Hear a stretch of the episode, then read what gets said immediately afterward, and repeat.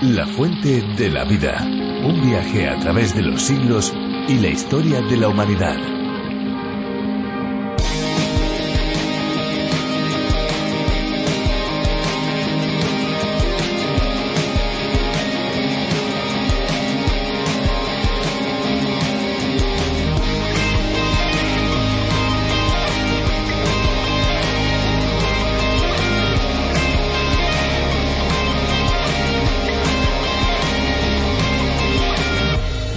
Más de una vez seguro que muchos padres se habrán preguntado qué cantidad de agua deben beber los niños y los bebés. Ciertamente a una temprana edad las necesidades de hidratación son diferentes que en el caso de los adultos. Hay que dejar claro que en los primeros meses de vida muchos bebés se alimentan casi únicamente de leche materna, el contenido mayoritario de la cual es agua. La leche materna contiene todos los nutrientes que el bebé necesita para crecer en esa etapa, incluida el agua. Así pues, si el bebé se alimenta únicamente de leche de pecho materno, en principio no es necesario que le demos agua adicional.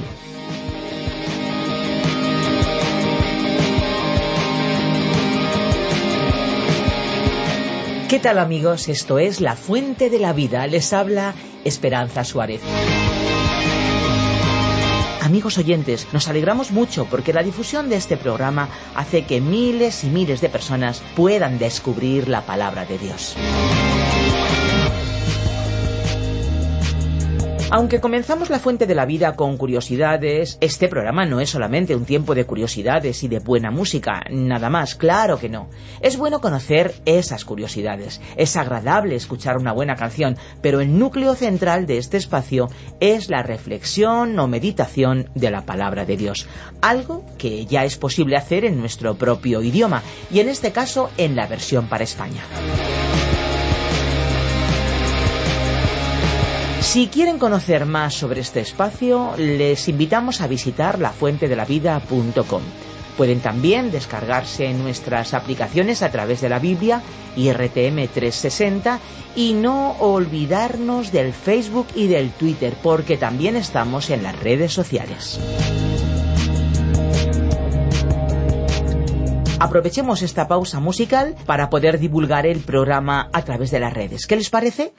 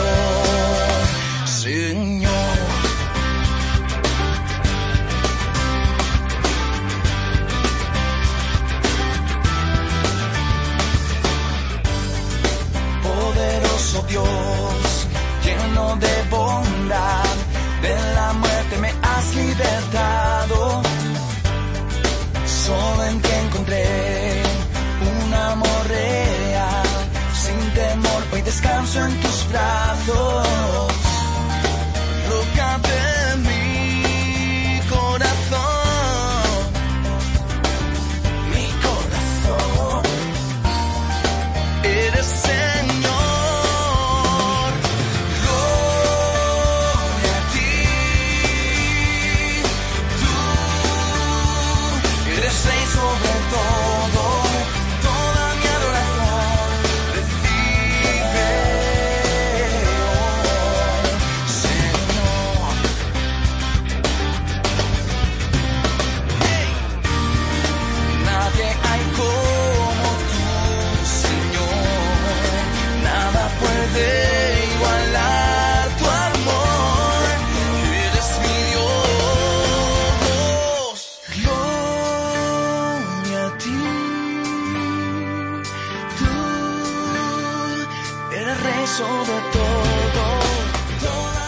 En cada país se habla uno o más idiomas. Hay lugares donde hay una lengua principal y otros idiomas o dialectos. En otros países lo que hay es una convivencia de igual a igual entre dos o más idiomas.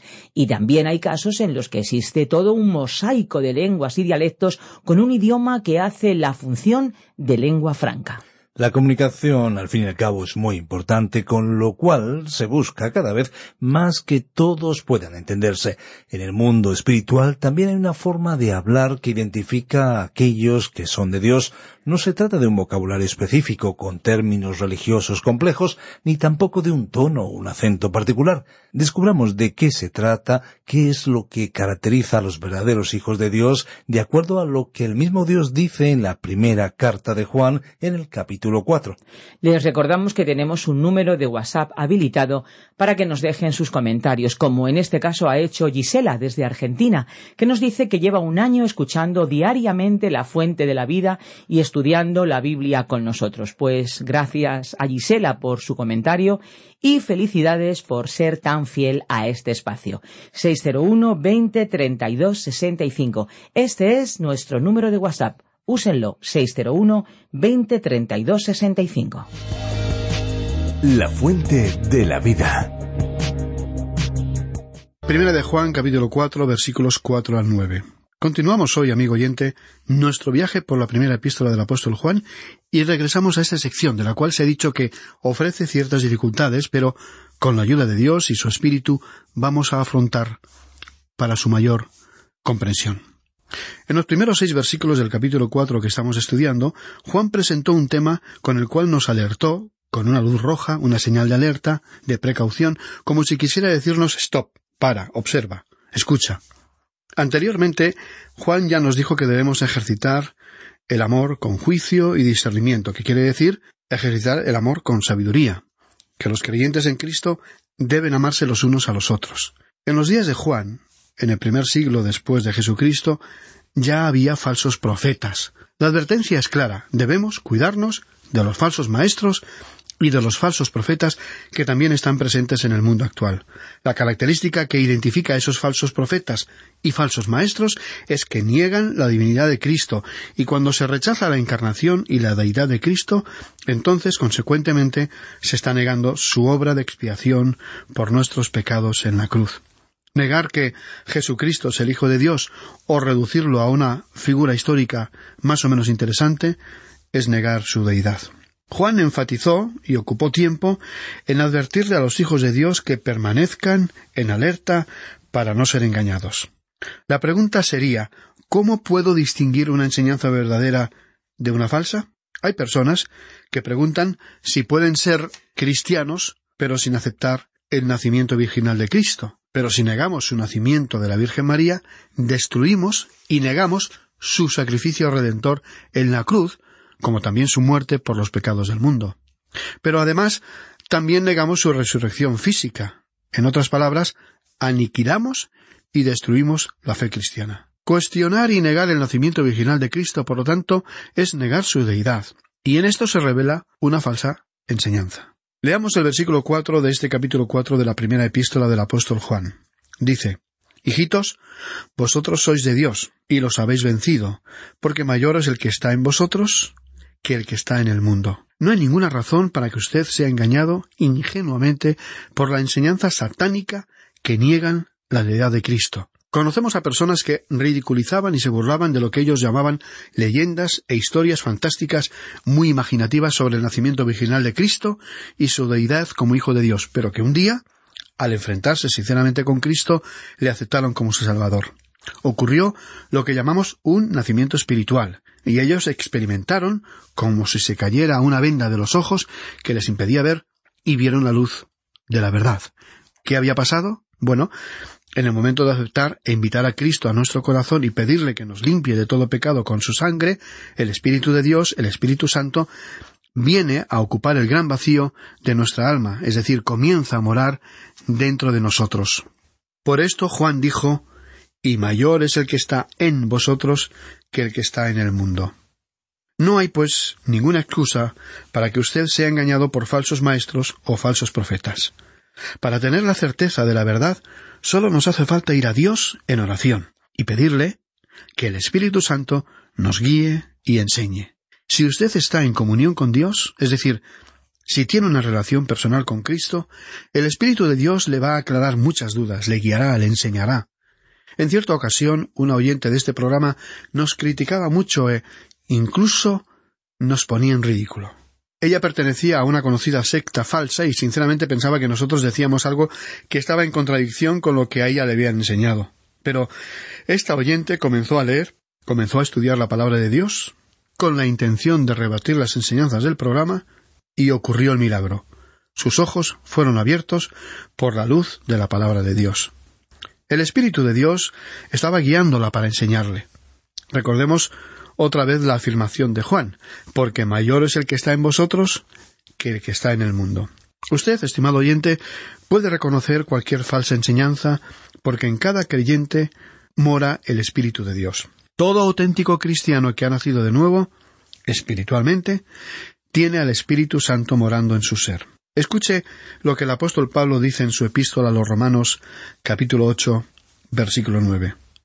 Mas vosotros no vivís según la carne, sino según el Espíritu, si es que el Espíritu de Dios mora en vosotros. Y si alguno no tiene el Espíritu de Cristo, no es de él. El apóstol Pablo no estaba poniendo en duda la fe y la salvación de los romanos, a quien dirigía esta carta. Él recalcaba el hecho de que el Espíritu de Dios mora en cada creyente, aunque añade, y si alguno no tiene el Espíritu de Cristo, no es de él. En el capítulo cinco, versículo cinco de esa misma epístola a los romanos, Pablo mencionó uno de los resultados de ser justificados por la fe. Él, Pablo, escribió porque el amor de Dios ha sido derramado en vuestros corazones por el Espíritu Santo que nos fue dado. Romanos capítulo cinco, versículo cinco. De esto vamos a hablar dentro de unos instantes. El amor de Dios, por nosotros, ha sido derramado en nuestros corazones. El Espíritu Santo ha sido dado a los creyentes. También lo podemos leer en la primera epístola a los Corintios, capítulo seis, versículo diecinueve, donde dice ¿O ignoráis que vuestro cuerpo es templo del Espíritu Santo, el cual está en vosotros, el cual tenéis de Dios, y que no sois vuestros? ¿A quiénes está hablando el apóstol Pablo? ¿Acaso eran unos santos superiores? Eran unos supersantos que ya habían llegado a un nivel elevado de santidad. ¿Sabe usted de quién está hablando aquí el apóstol Pablo? Él está escribiendo a los de Corinto, a los que anteriormente había calificado como carnales y bebés en Cristo. Los cristianos de Corinto eran todo aquello que no deberían ser, y aun así el Espíritu Santo moraba en ellos. Cada hijo de Dios tiene el Espíritu de Dios. Esa es la razón por la cual usted no necesita que se le aparezca un ángel esta noche para decirle lo que necesita saber. Pero desde luego, lo que sí necesita es que el Espíritu Santo le enseñe. Y el Espíritu Santo nos enseña a través de la palabra de Dios. Usted no puede mantenerse alejado de la Biblia, ignorar lo que enseña y esperar que el Espíritu de Dios le revele los misterios de Dios y le ayude en su comprensión. Amigo oyente, esa es la razón por la cual estamos tratando de acercar a la audiencia a la palabra de Dios, porque hemos visto y comprobado que el Espíritu de Dios abre los corazones de la gente y Él los protege de este mundo en que vivimos. Vivimos en un mundo grande y hermoso por un lado, pero cruel y lleno de maldad por el otro, y con más razón debemos ser advertidos eh, sobre las muchas enseñanzas falsas que se presentan hoy bajo distintos nombres, disfrazándolos de una falsa espiritualidad. Juan nos instó a probar y analizar las enseñanzas que escuchamos a nuestro alrededor. Es fácil realizar una prueba, como si fuese un ensayo en un laboratorio. Nos referimos, estimado oyente, a una prueba irrefutable que tiene un resultado innegable. ¿Escuchamos y admitimos enseñanzas que niegan la encarnación de Cristo? Es decir, Dios hecho semejante a un ser humano? Esto es totalmente contrario a las enseñanzas de Cristo, aunque quizá en algunos aspectos presentan una pobre imitación. Generalmente estos falsos maestros son personas muy atractivas, tienen mucho carisma, atraen a la gente, pero pueden ser probados al confrontarlos con la palabra de Dios y con la ayuda del Espíritu Santo que es nuestro Maestro y nuestro guía. El apóstol Juan nos habló de una manera muy directa aquí y nos dijo en el versículo cinco de este capítulo cuatro de su primera epístola Ellos son del mundo. Por eso hablan de las cosas del mundo y el mundo los oye. Lo importante es si la palabra de Dios se predica y los que acuden a nuestra iglesia llegan a conocer a Jesucristo como su único y suficiente Salvador y Señor. Creemos que Dios espera que utilicemos un poco de ese sentido común, consagrado y santificado cuando tratamos temas religiosos. Ellos son del mundo, dice aquí Juan, por eso hablan del mundo y el mundo los oye. Primera de Juan, capítulo 4 y versículo 5. En el capítulo anterior, el capítulo 3, el apóstol Juan usó una ilustración hablando sobre Caín y Abel, y mencionó que Caín no era justo ante los ojos de Dios, que no era un hijo de Dios. Juan no dijo que Caín no era religioso, porque él también presentó un sacrificio, una ofrenda, y posiblemente su ofrenda era mucho más hermosa que la de Abel. La ofrenda de Caín era hermosa para la vista, era un cesto con los mejores frutos del campo. En cambio, el sacrificio de Abel era sangriento y quizá hasta algo repugnante para algunas personas. Sin embargo, fue ese el sacrificio que Dios aceptó con agrado, porque Abel había reconocido que el hombre es pecador y necesita un Salvador. Caín no reconoció esa verdad espiritual, porque era autosuficiente, no dependía de Dios. Amigo oyente, el apóstol Juan nos aclaró que lo importante es que Cristo Jesús fue quien dijo ser. Este es el tema que necesitamos entender con toda claridad para poder determinar si una enseñanza es veraz o no. Ahora, en el versículo seis de este capítulo cuatro de esta primera epístola, Juan dice Nosotros somos de Dios. El que conoce a Dios nos oye. El que no es de Dios no nos oye. En esto conocemos el espíritu de verdad y el espíritu de error. En nuestro ministerio de la enseñanza de la Biblia se aprende a utilizarla como un medidor Geiger, que es un aparato que indica que hay presencia de uranio en las rocas o en el suelo. Así es como la Biblia actúa, como un medidor Heiger. Y esta es la confianza que tenemos en este programa radial, que aquellos que buscan y desean hallar a Dios van a escucharnos. Y ¿sabe una cosa, amigo oyente? Aquellos que no quieren escuchar la palabra de Dios, que huyen antes de ser confrontados con la verdad de Dios, solo tienen que cambiar el dial de su radio. Juan estaba seguro de quién era el Señor Jesucristo. Juan podía decir, y aquel verbo fue hecho carne, y habitó entre nosotros, y vimos su gloria, gloria como del unigénito del Padre, lleno de gracia y de verdad. Juan capítulo 1, versículo 14. A continuación, el apóstol Juan nos presentó el propósito de su Evangelio. En el capítulo 20 del Evangelio según San Juan, versículos 30 y 31, Juan escribió, Hizo además muchas otras señales en presencia de sus discípulos, las cuales no están escritas en este libro. Pero éstas se han escrito para que creáis que Jesús es el Cristo, el Hijo de Dios, y para que creyendo tengáis vida en su nombre. Juan había visto la evidencia, indudable, indestructible e inevitable, de que Jesús era quien decía ser. Juan sabía, y nosotros, hoy más que nunca, también necesitamos tener esta seguridad y certeza. Ahora, al llegar al versículo siete de este capítulo cuatro que estamos estudiando, regresamos al tema de esta sección.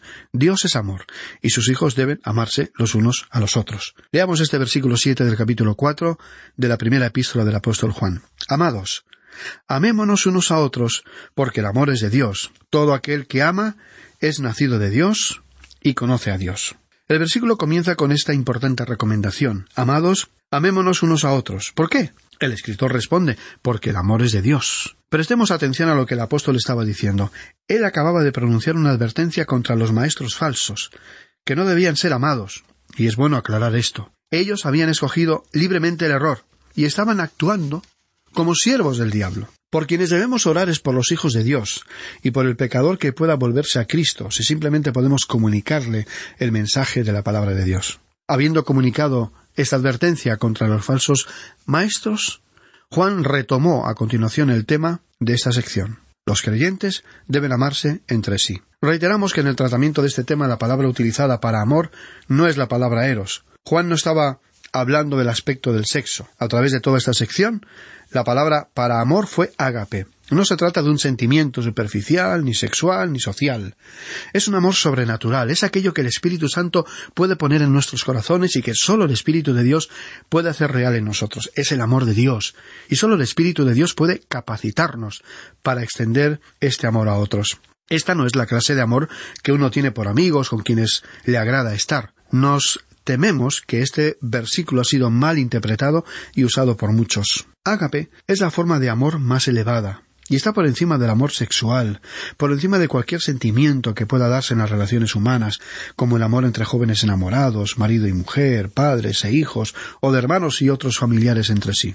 El amor ágape, referido aquí, es el derramado en nuestros corazones por el Espíritu de Dios, que nos permite amar a otros creyentes. Dice también este versículo siete todo aquel que es nacido de Dios y conoce a Dios. Esta expresión constituye una aproximación al tema desde un punto de vista humano. Cuando uno se encuentra a una persona que dice que es creyente y descubre que él o ella le aman a uno y que aman a otros hermanos, uno puede saber que tal persona es un hijo de Dios, es decir, que ha experimentado un nuevo nacimiento espiritual. Ahora, el versículo ocho dice El que no ama no ha conocido a Dios, porque Dios es amor. Aquí tenemos otro test, otra prueba que determina si uno es o no es un hijo de Dios. Esta afirmación tajante, terminante, nos lleva a una gran pregunta. ¿Ama usted a otros creyentes? Alguien quizás podría responder Bueno, yo puedo amar a algunos creyentes.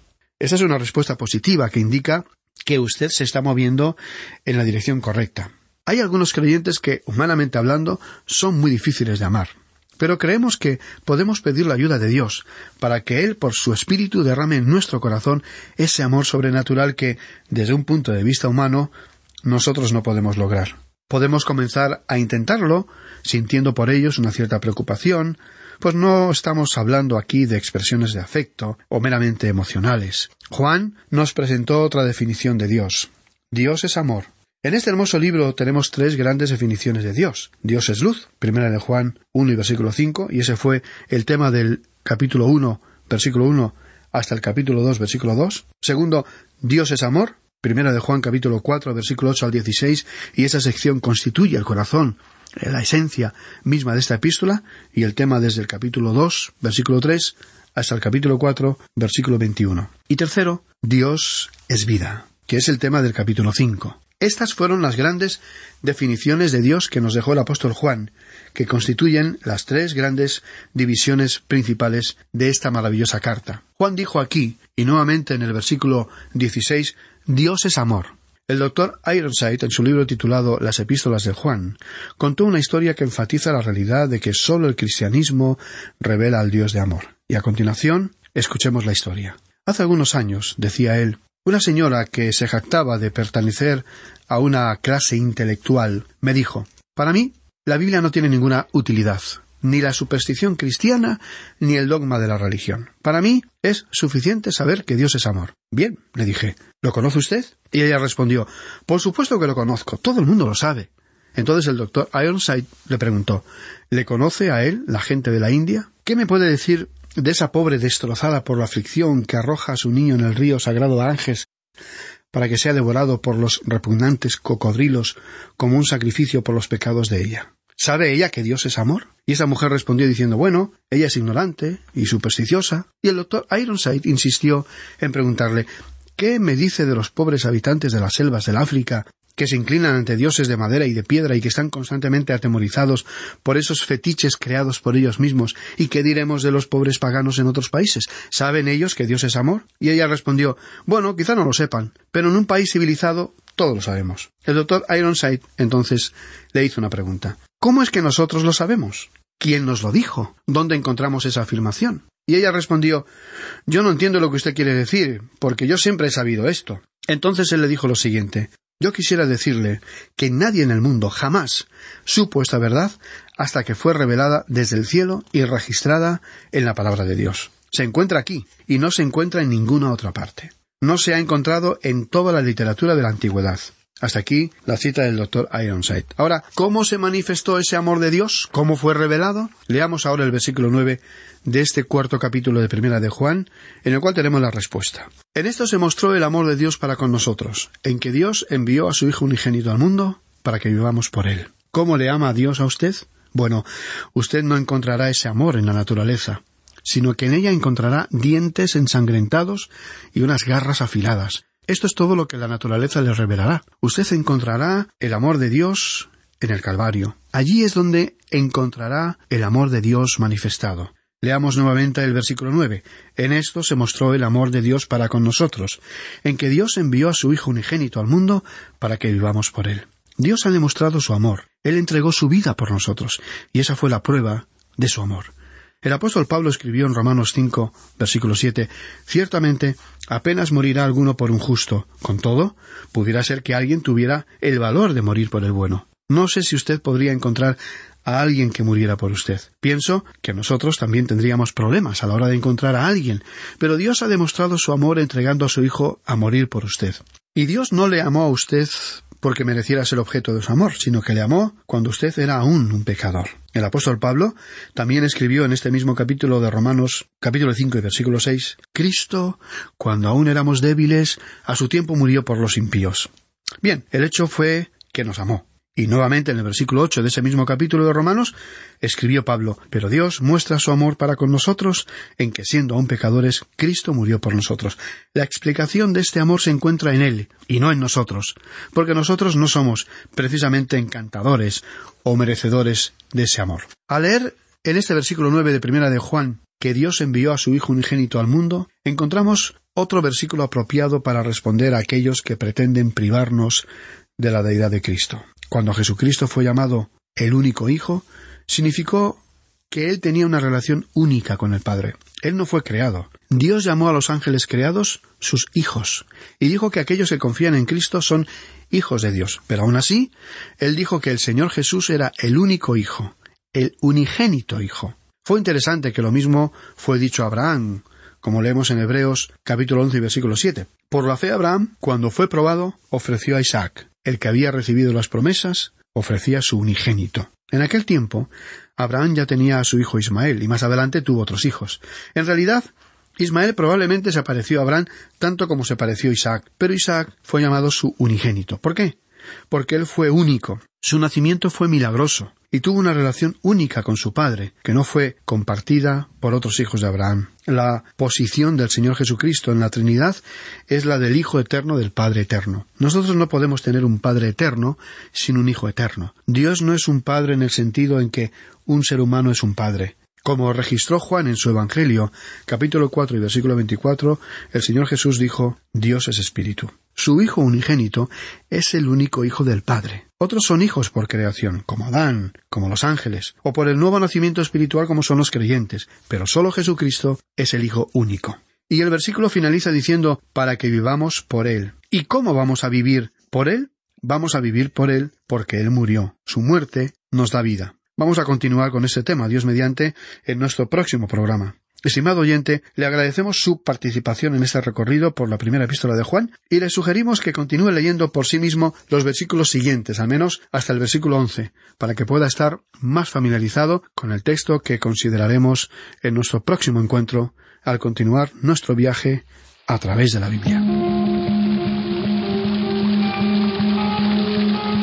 Amigos, muchas gracias por acompañarnos una vez más en La Fuente de la Vida. El programa se acaba, pero nosotros podemos seguir en contacto. Pueden llamarnos al 91 422 0524 o bien al 601 20 32 65. Recuerden que si llaman desde fuera de España pueden pulsar el prefijo más 34. Y si desean enviarnos un correo electrónico lo pueden hacer a la siguiente dirección info arroba radioencuentro.net. Info arroba radioencuentro.net. El programa de hoy y los anteriores están disponibles en nuestra web lafuentedelavida.com o bien en la aplicación La Fuente de la Vida que se puede encontrar también con el nombre a través de la Biblia. Nos despedimos ya, pero no sin antes recordarles algo muy importante. Hay una fuente de agua viva que nunca se agota beba de ella. Este ha sido un programa de Radio Transmundial producido por Radio Encuentro, Radio Cadena de Vida.